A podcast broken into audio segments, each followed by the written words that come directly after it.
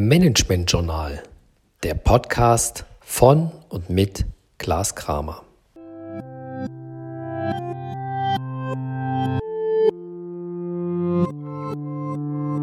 Herzlich willkommen in Folge 19 Kreislaufwirtschaft.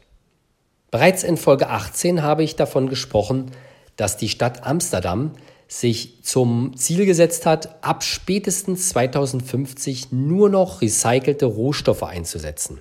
Recycling ist zwar ein wesentlicher Bestandteil, jedoch geht der Ansatz der Kreislaufwirtschaft noch weiter und ist viel grundlegender. Viele traditionelle Wirtschaftsformen, etwa die Landwirtschaftssysteme in Entwicklungsländern, können als Kreislaufsystem beschrieben werden.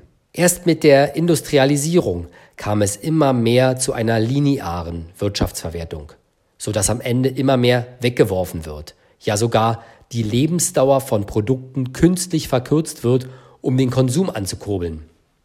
Dass das alles andere als nachhaltig ist, muss ich Ihnen hier sicherlich nicht mehr erzählen. Das Konzept Kreislaufwirtschaft wurde 1990 vom britischen Wirtschaftswissenschaftler David W. Pierce als Circular Economy auf Ansätzen der industriellen Ökologie entwickelt zur Minimierung von Ressourcen, dem Einsatz sauberer Technologie. Der natürliche Stoffkreislauf wird zum Vorbild genommen. So sollen Abfälle und Emissionen nach Möglichkeit komplett ausgeschaltet werden. Eine konsequente Kreislaufwirtschaft wird durch, durch eine konsequente Kreislaufwirtschaft wird durch das Cradle-to-Cradle-Prinzip beschrieben, zu Deutsch von der Wiege bis zur Wiege. Das erreicht man etwa durch Produkte, die entweder als biologische Nährstoffe in biologische Kreisläufe zurückgeführt oder als technische Nährstoffe kontinuierlich in technischen Kreislaufen gehalten werden.